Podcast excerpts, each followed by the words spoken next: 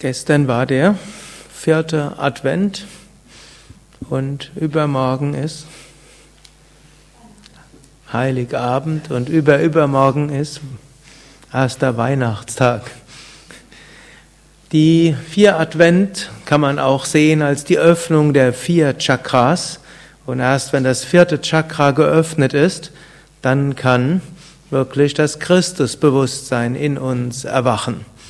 Und das vierte Chakra für vierten Advent steht zum einen für das Luftelement, es steht zum anderen für Freude, es steht für Liebe, es steht für Dienen, es steht hm, für das Gefühl der Offenherzigkeit, der Weite und des Wohlwollens. Teilnehmer der vierwöchigen Yogalehrerausbildung, wenn ihr auch in der dritten Woche auch Kundalini Yoga haben, da werdet ihr noch sehr viel mehr über die Bedeutung der Chakras hören.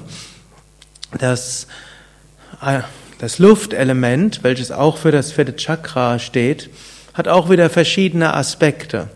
Und Luftelement steht unter anderem auch für Offenheit. Liebe, die wirkliche Liebe ist, ist letztlich auch ein bedingungsloses Lieben, ein annehmendes Lieben. Natürlich jedes, jeder Mensch und letztlich auch die meisten der höheren Tiere haben auch eine Form von Liebe. Wer einen Hund oder eine Katze hat, weiß, da ist auch eine, irgendeine Liebe da. Hm? Meerschwein vermutlich auch. Hm? Aber ja, es ist keine bedingungslose Liebe, hm? beziehungsweise wir wissen es ja gar nicht genau, weil wir verstehen die Meerschweinchen, die Hundesprache nicht wirklich, auch wenn der Mensch sich das öfters einbildet, er würde es verstehen. Nichtsdestotrotz ne, nehmen wir es an, dass normale Liebe eher bedingte Liebe ist und auf Austausch, Ausessen irgendwo Instinkten folgt. Und das hat ja auch etwas für sich. Und irgendwo ist diese Art von Liebe letztlich aus dem zweiten Chakra begründet.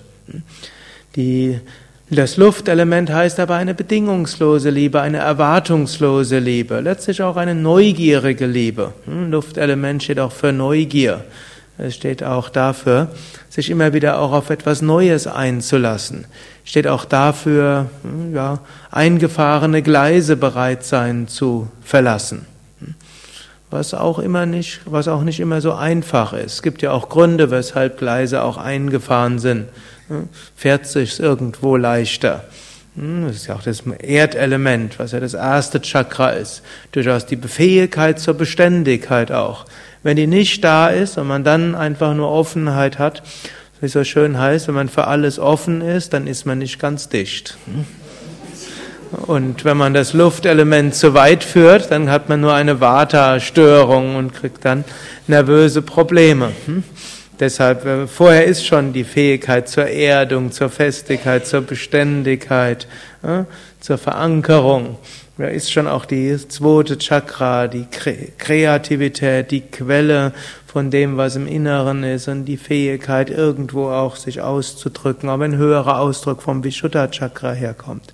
Das ist Manipura Chakra, welches die Fähigkeit ist zu Durchsetzungsvermögen, zu Enthusiasmus, zu Begeisterung, zu Mut, zu Willenskraft, Feuer. Das gehört noch dazu. Und wenn diese da sind, dann kann das Luftelement eine Weite, eine Ausdehnung, eine Herzlichkeit, eine Freude, eine Liebe bringen. Und darauf aufbauend kann dann Christus in uns geboren werden im Sinne von hm, Gottesbewusstheit, im Sinne von Erfahrung göttlicher Gegenwart oder was auch immer wir uns darunter vorstellen wollen. Hariam Tatsat.